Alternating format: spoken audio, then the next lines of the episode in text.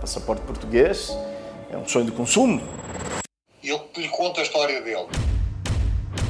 Que é uma coisa assustadora. De Goa a Tel Aviv, de São Paulo a Londres e a Lisboa. Pessoas compram, né? Compra todo mundo para poder conseguir essa nacionalidade. Cinco países, três continentes e o poder de um documento. Quanto vale este passaporte? Eu quero conseguir se eu tenho direito. A raiz do Renê é portuguesa, né? Passaporte. Todas as quartas-feiras no Jornal da Noite da SIC.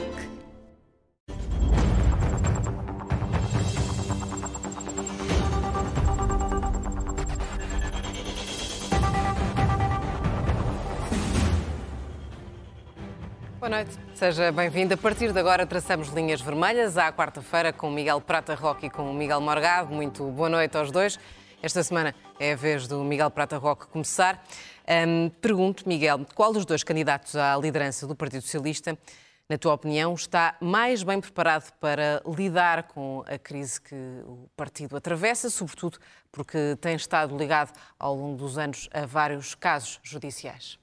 Bom, é, essa pergunta é quase gostas mais do papá ou da mamãe e eu tenho muitas dificuldades em responder a uma pergunta dessas. Eu acho que qualquer candidato do Partido Socialista tem que estar preparado para enfrentar esta questão que tem emergido nos últimos anos.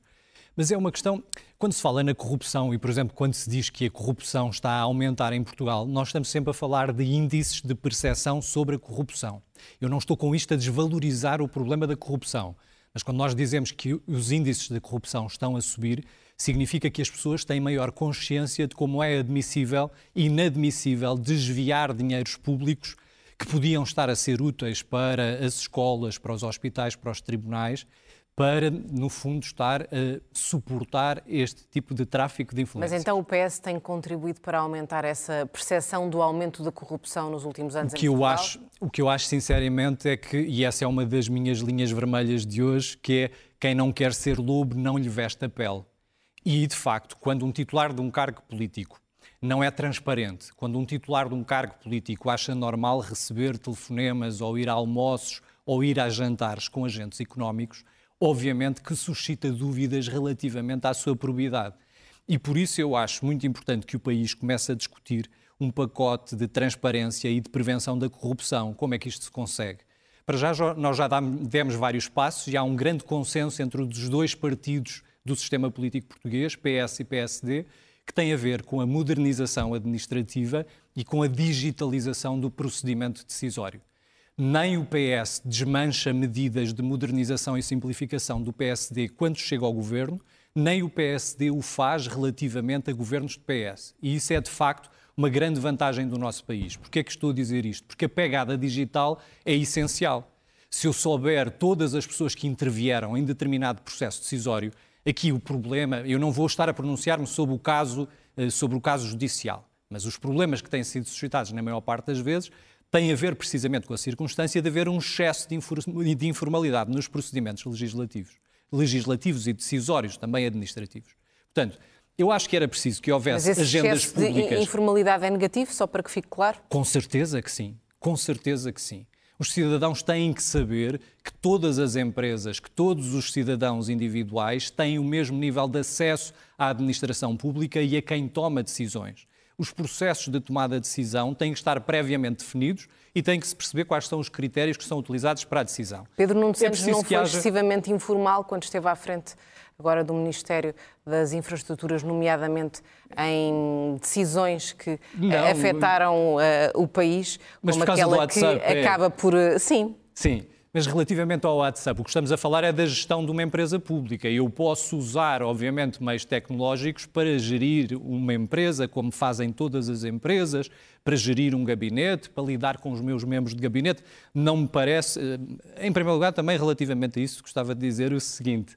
Outra vantagem neste caso de Pedro Nuno, Santos, Pedro Santos é a circunstância de já várias vezes ter assumido erros e de já várias vezes ter precisamente pedido desculpa por isso. Lembro-me, por exemplo, em 2019, de Pedro Nuno, Pedro Santos ter pedido desculpa aos portugueses pela circunstância dos transportes públicos estarem sucessivamente em greve e sem, sem estarem em funcionamento e, portanto, não satisfazerem essas necessidades de circulação por parte dos portugueses. E, portanto, eu julgo que isto não é uma questão do Partido Socialista, do PSD, do Bloco de Esquerda, do Partido Comunista Português. Já não falo de outros partidos, porque há certos partidos que gostam muito de ladrar, de vociferar, mas na realidade não têm condições de adotar as medidas que são necessárias.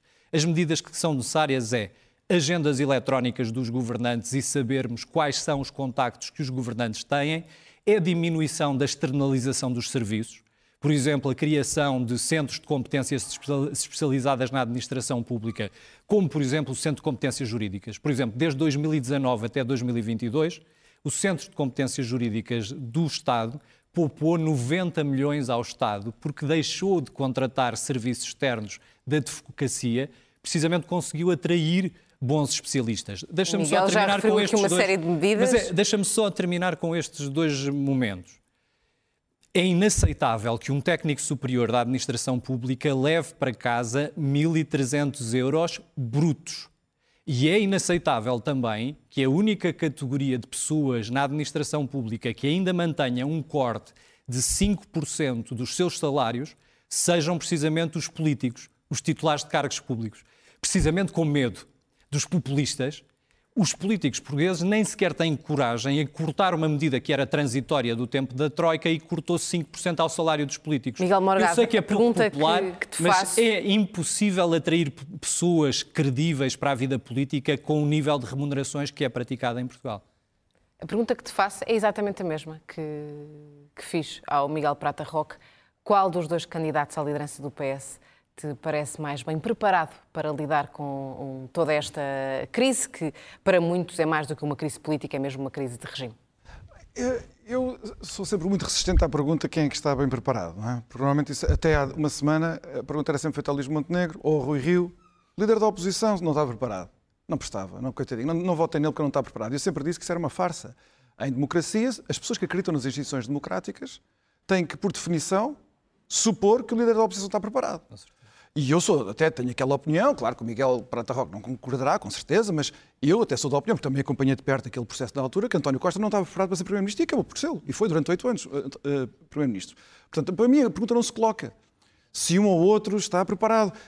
Eu diria antes. A pergunta coloca-se. Não, para mim não. Uma resposta ou não querer dar uma resposta à, eu, eu, pergunta. Isto, é porque eles têm a obrigação de estar preparados, os dois ainda por cima têm experiência ministerial, eles têm os dois a obrigação de estar preparados. Seria uma grande inconsciência candidatarem-se àquele, àquele cargo e não se sentirem preparados.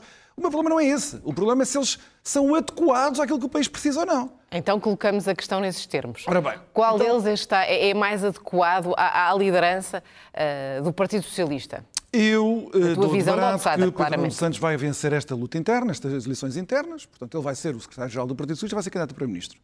Por isso, escuso-me, com todo o respeito pelo José Luís Carneiro, escuso-me agora estar a falar sobre ele, não temos tempo a falar dos dois. Sobre Pedro Nuno Santos, eu vi a entrevista que ele deu aqui, a comunicação que fez ao país a anunciar a sua candidatura, e eu fiquei perplexo. Não por eh, discordar de quase tudo o que ele diz, assim como ele também discorda, eu conheço o Pedro Nuno Santos também há anos, ele também discorda das coisas que eu digo, isso é normal. Mas eu fiquei perplexo com a falta de cultura democrática dele, e isso sim, isso preocupa-me. Portanto, parece que é uma espécie de perpetuação do costismo, do socratismo. Neste sentido, quando Pedro Nuno Santos diz que o projeto PSD mais Iniciativa Liberal é um projeto radical, sabendo que no léxico dele e de, do meio mediático e político português, radical significa perigoso, ele está a dizer, utiliza a mesma palavra para descrever o Chega que utiliza a Iniciativa Liberal e o PSD, quando ligado com a Iniciativa Liberal, ele está a dizer que nenhuma oposição ao PS é legítima. Nenhuma é aceitável, todas são perigosas, todas são radicais.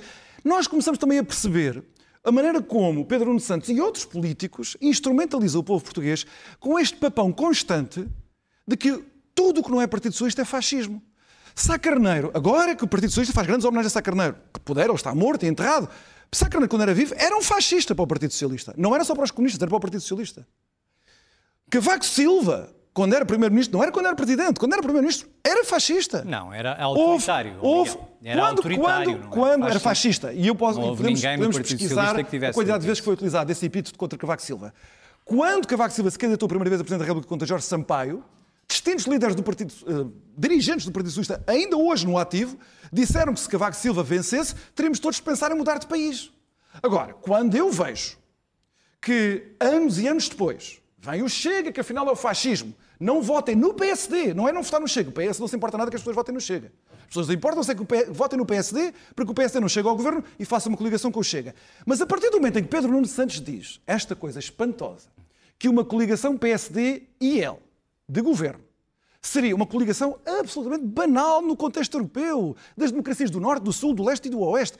Banalíssima. A partir do momento em que este candidato a Primeiro-Ministro, do partido supostamente do, do partido da esquerda moderada, não da esquerda revolucionária, mas da esquerda moderada, diz que nenhuma oposição à sua direita é aceitável, nós estamos na presença de, de- ou das duas uma. Ou Pedro Nuno Santos é um cínico que deve ser reprovado pelo povo português, e eu não aceito isso, porque eu conheço o Pedro Nuno Santos, não acho que ele tem muitos defeitos, mas não é cínico, mas não é cínico.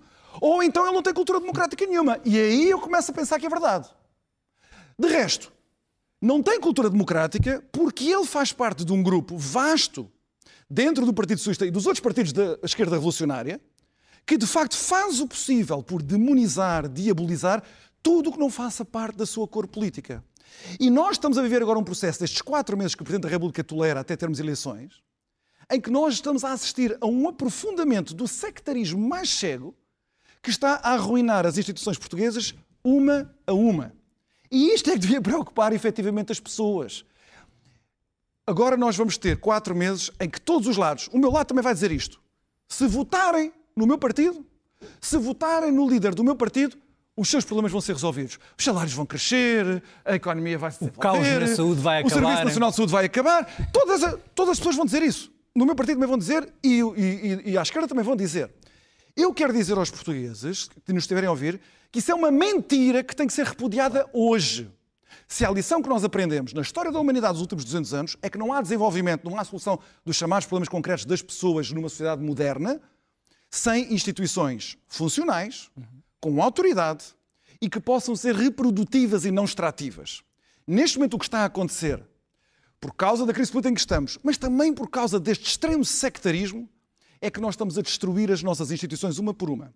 As pessoas não acreditam na mentira que é se votar no Pedro Nuno Santos vão aumentar os salários, se votar no Luís Montenegro vão aumentar os salários. Bom, na é verdade, falso. aumentaram entre 2015 e Tu 2019. acabaste de dizer, olha, e tu acabaste de dizer que os funcionários públicos são pensamento mal pagos quando o PS esteve no, 8 anos no poder. Perdeste uma oportunidade para estar calado. Vocês cortaram os salários em termos reais aos funcionários públicos no ano passado e os funcionários públicos Oh, sabem Miguel, muito bem bem. Sabes que isso é, sabem bem muito... sabes que isso é mentira. Não, desculpa lá, isso. Houve um aumento intermédio, houve um aumento intermédio este ano. Ó, Miguel, em 2002 os salários reais dos funcionários públicos foram cortados e não foi pouco. E não foi pouco. Não estejas a desmentir números que são objetivos. Já te disse, isso fica-te mal. Outra coisa foi a compensação que agora estão a tentar fazer. Em 2022 vocês cortaram os salários. quando tiver no tempo- momento, no momento, no momento, no momento, convém não esquecer de equilíbrio orçamental e com a economia a crescer. Vocês praticaram austeridade sem qualquer pretexto. Vamos quem passar pagou a- foram os funcionários públicos. Vamos Mas eu só deixar- queria dizer isto, eu só queria dizer isto. Este problema das instituições vai se colocar agora todas as semanas durante muito tempo. Eu estou mesmo muito preocupado com o que está a acontecer em Portugal. Volto a dizer, não é com fugas para a frente e sectarismos deste tipo que nós vimos em Pedro Nuno Santos, e eu reprovarei sectarismos deste tipo em todos os partidos, inclusive, inclusive no meu, se ele ocorrer, porque nós estamos a destruir as as nossas instituições uma a uma. Quando elas estiverem arrasadas, as pessoas não pensem que virá um Dom Sebastião, um partido milagroso, que seja mais à direita, mais à esquerda, porque nós não temos condições como sociedade para nos regenerar, para limparmos, não é só da corrupção, para aumentar os salários das pessoas, para aumentarmos as pensões às pessoas, para darmos serviços públicos de qualidade Prata que hoje não temos. Quer responder, eh, no fundo, a esta eh, preocupação que o Miguel Morgado nos deixa, de falta de cultura democrática de Pedro sim, Nuno Santos, sim, não é uma questão de resposta. será o Sim. próximo líder eh, do PS. De resto, o Miguel Prata Roque é apoiante do Pedro Nuno Santos. Bom, agora parece que estamos na altura em que todos os coelhos sa- saem da toca e são obrigados a dizer quem apoiam. Eu tenho de facto. Eu não apanho um dos dois. Muito... Por acaso não tenho a certeza, porque tendo em conta o programa do Pedro Nuno que defende o investimento público e tendo tu defendido o, investi- o aumento de investimento público tantas vezes neste programa, tenho a certeza que será o teu candidato. Ah, sim, sim. Eu vou contar com Pedro Nuno Santos, que durante oito anos no governo cortou o investimento público à bruta. É precisamente nele que eu vou contar para cumprir Então, e executar as metas do orçamento. investiram-se É mesmo nele. 3.200 milhões de euros na TAP e o problema era ter-se investido dinheiro na TAP. Investiu-se dinheiro é na CP, não foi investiu-se dinheiro na CP Ah, consideras- e a, TP a a CP deu lucro de 9 milhões no, outro, no ano passado e a TAP deu lucro de O milhões governo de limpou a 65 dívida uma coisa ou outra, ano. não foi o governo que fez contra Então, mas os afinal portugueses. houve investimento É não escandaloso o que estás a dizer. Oh, Mas Miguel, afinal houve oh, investimento Miguel, tu não não podes repetir esses argumentos. Tu não podes dizer a CP deu lucro, a TAP deu lucro. Até podes acrescentar a Caixa de Depósitos. Esqueceste O de acrescentar a Caixa é de Depósitos. reprodutivo, Miguel. Tu até esqueceste de acrescentar a Caixa de Depósitos. O que o governo fez foi limpar à bruta as dívidas. Mas com não querias que tivesse sido feito esse saneamento financeiro, é isso? Não querias que a, que a, que a Caixa Geral de Depósitos desse lucro de cometido na TAP. 900 milhões, não, Não, querias que a TAP disse, não, desse de não. lucro 300 Eu milhões acredito- eu acredito e que em num 10 setor anos devolver aos portugueses onde- o dinheiro que lá foi investido. Onde, em nome Debate de agendas ideias, políticas, vão- tentem, por favor, falar um de cada vez.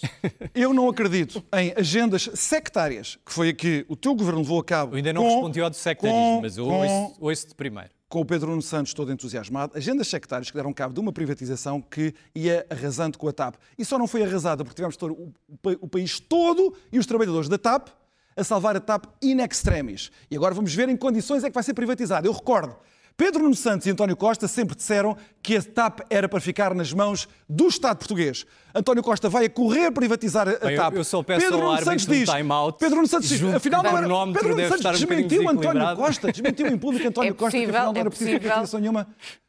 O árbitro agora vai ter que deixar jogar eh, Então o Miguel muito Prata bem. Roque, Miguel. porque eh, falta que responder de Sim. facto a esta eh, questão e esta palavra que parece hoje chave, que é sectário. Sim.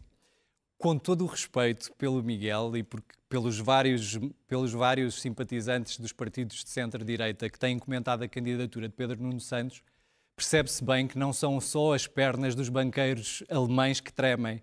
A direita também treme. Mas quando isso é uma frase tão infeliz. Quando vê Tu queres que Pedro- recordar esse erro quando Pedro vê Nuno que Santos? Pedro Nuno Santos Isso é coisa mais está a infeliz que se pode dizer, apresentar, esse corre de Pedro está a Nuno apresentar-se ao país e a defender um modelo de governação Pedro não está em casa a pensar, ele daquele que a recordou direita meu tem erro. defendido nos últimos 30 anos. Mas relativamente ao sectarismo e ao radicalismo, o que esta direita tem tentado fazer é dizer que alguém que tem o programa de Edward Bernstein, de Willy Brandt, de Bernstein? Michel, Mi- de, Michel, de o François Bernstein, Mitterrand, com No final do século XIX, o Pedro Nuno Santos no repara final do século XIX. Ó ó, Miguel, tens, tenho imensa não desculpa. votem no Pedro Nuno Santos, Tenho é Miguel Prata a tenho dizer. imensa desculpa, peço imensa desculpa, mas quando, vos- quando alguém acusa Pedro Nuno Santos de ser extremista, Pedro Nuno Santos. Mas ele é que acusou os outros Pedro Nuno extremistas, Santos, ninguém o acusou, é ele. Mas Pedro Nuno Santos, aquilo que defende é um modelo de sociedade em que a melhoria das condições de vida dos trabalhadores seja feita através de reformas progressivas no Parlamento e através da aprovação de leis que corrijam a desigualdade de oportunidades de partida. Eu não me parece que isto seja extremista. Quando Pedro Nuno Santos está neste momento acompanhado por Francisco Assis, quando Pedro Nuno Santos está, obviamente, em- empenhado em federar, alargar apoios, demonstrar que a sua governação é uma governação que, que é uma governação ao centro, obviamente que ele tem que se comparar com uma direita que aquilo que pretende é destruir aquilo que foi feito nos últimos oito anos. Nos últimos oito anos, antes da pandemia, o que aconteceu foi que houve o que é que paz feito? social. Então vou-te explicar. O que é que foi feito? Durante três anos. Carlos César, sabes o que é que disse Durante quando disse qual era o legado de António Costa? houve paz digo-te, social. Carlos Durante César três disse anos, que o legado de António Costa era o prestígio dos mercados financeiros. Carlos César foi o que ele disse. três... Então vai pública. perguntar às pessoas na rua, às pessoas que viram o salário mínimo, dia 10 de- às pessoas que viram o seu salário mínimo aumentado em mais de 50%, Vocês cortaram em termos às reais o pessoas que viram a taxa de 2022, Miguel desemprego, as pessoas que viram a taxa de desemprego ser reduzida de 12% para 6,7%. Foi obra do Partido. Emprego, emprego, emprego. E obviamente que durante Precário, três anos, mal pago, durante três anos, até à pandemia, obviamente que houve um aumento sustentado das condições de vida dos portugueses. Os portugueses sabem isso, estão lá em casa, sentiram-no. Os índices de satisfação com o governo nesses três anos nunca foram tão altos em 48 anos de democracia. E, portanto, quer dizer o quê? Então que não, há, não deve haver eleições? não, não. Quer dizer que o Partido Socialista está empenhado em retomar, em retomar esse índices mesmo mais programa. elevados.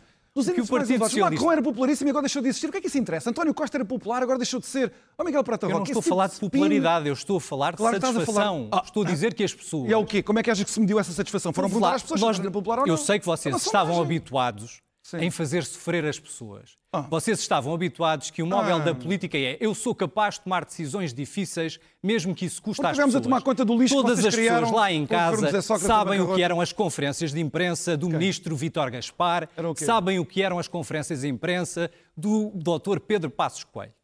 As pessoas tremiam em casa sem Tremiam. saber o que é que podiam contar no mês seguinte, qual era o orçamento retificativo que ia ser aplicado. Tu não vais dizer e não uma palavra sobre a saneamento de contas- responsabilidade e não houve saneamento de contas públicas. Não vais dizer, não houve saneamento. Não, quando houve saneamento de contas, contas é uma- públicas é foi uma quando o afronta, governo do. Partido Socialista pôs a economia a crescer, aumentou a cobrança de impostos por via do aumento da atividade económica e, ao mesmo tempo, reduziu o desemprego e aumentou as condições de Rosa, vida das dizer uma pessoas. coisa, não? E, portanto, Terminar? é normal que vocês não tenham discurso. Deixamos o minuto final para o Miguel Morgado. É, é inacreditável. Se isto é a candidatura de Pedro Nuno Santos, então estamos conversados. Primeiro, acho muito bem que tu recordes quando Pedro Nuno Santos disse uma coisa inacreditável que lesou os interesses públicos do país dele, quando disse que era bom era não pagar a dívida e punha os banqueiros alemães a tremer. Quem pagou a fatura dessa criancice, dessa infantilidade? A de Pedro subserviência, Agora a subserviência aos Foram credores internacionais, especuladores, é absolutamente inaceitável. Carlos César, e não olha, respeita Carlos o interesse César, público. agora deixa-me acabar. Carlos César, quando teve que se pronunciar sobre o legado de António Costa, aí há uns dias, disse esta coisa patética que foi o legado de António Costa é o prestígio que temos agora nos mercados financeiros, que era a conversa da subserviência à troca. Vocês tomaram Vocês- partido. O, vocês o fizeram... vosso partido é o dos especuladores. não mas admira que sejam radicais. Mas eu só, eu só não gostas de Eu ouvir dizer isto. que Se esse Pedro programa Nuno político Santos é e tu, radical, já agora, lamento imenso. Se Pedro Nuno Santos e tu já agora querem fazer este exercício... Preferiram pagar aos exercício especuladores estrangeiros a pagar Claro. salários aos funcionários públicos. Claro, Foi a vossa é muito- opção. é muito- então é isso. Assumam, não é? Então vocês continuam a Não é a nossa. reestruturar a dívida. Eh, então isso é muito importante que as pessoas saibam disso. Eu vou ter que mostrar não amarelo, O cartão mas vermelho. dois. Não, não, Sim. mas, mas é, mas é muito importante que as pessoas saibam disso, que vocês continuam 30 os mesmos para cada charlatães, Miguel. os mesmos infantis que tinham Sem colocado. Portugal no lugar da Grécia. Não, o lugar da Grécia foi colocado já- pela crise financeira. foi muito importante teres dito isso agora. deixar Mas foi 30 muito segundos para responder. Revelou bem a natureza do projeto político de Pedro Nuno Santos. O que, o que tu acabaste de dizer é socratismo sem qualquer reforma. Vocês acabaram de revelar, tu acabaste de revelar agora, em frente a toda a gente, que na verdade vocês ainda estão em 2011, que vocês não passaram de 2011, vocês não aceitam uma, um pingo de responsabilidade sobre o que se passou, vocês continuam a fazer a demagogia mais barata, a reclamar louros que não tiveram, vocês puseram a economia a crescer. Então Sócrates deixou isto em queda livre. O tempo do Miguel Morgado terminou. inverteu 30 a segundos, Miguel Prata economia. Para, para fecharmos o nosso, o nosso programa desta semana. Com certeza. Bom, é impressionante que alguém é como é titular, impressionante é que alguém como José Sócrates, que era tão apaparicado pela direita, que era, Era? visto como o sim, é que era visto como Mas era de que partido? Oi, se me puderes é ouvir, a maioria, a maioria em Mas estamos a falar de 2005 partidos foi uma maioria obtida com 44%, com votos à esquerda, com o empresariado a elogiar É para e com é três anos empresariado. e com três É anos de é crescimento e de correção do déficit orçamental que foi deixado estagnado. pelo governo de Santana Lopes e de. Magão Félix. nosso tempo chegou ao fim. Guterres. Que nos deixou do pântano. Não foi o Lucas Miguel Morgado, Miguel Prata Parece que Roque. não houve crise internacional em 2008 Temos de ficar por aqui, 2009. mas Portanto, voltaremos o na perigoso próxima radical de esquerda quarta-feira. Sócrates Guterres é que E foi agora não culpado vou pela falar, crise vamos ter os próximos quatro meses 2009. extraordinários de debate também aqui no Linhas Vermelhas. Que confusão. Regressamos daqui a uma semana. Adeus, até à próxima. Passaporte português é um sonho de consumo. E eu lhe conto a história dele. Que é uma coisa assustadora. De Goa a Tel Aviv, de São Paulo a Londres e a Lisboa. Pessoas compram, né? Compra todo mundo para poder conseguir essa nacionalidade. Cinco países, três continentes e o poder de um documento. Quanto vale este passaporte? Eu quero conseguir se eu tenho direito. A raiz do René é portuguesa, né? Passaporte. Todas as quartas-feiras no Jornal da Noite da SIC.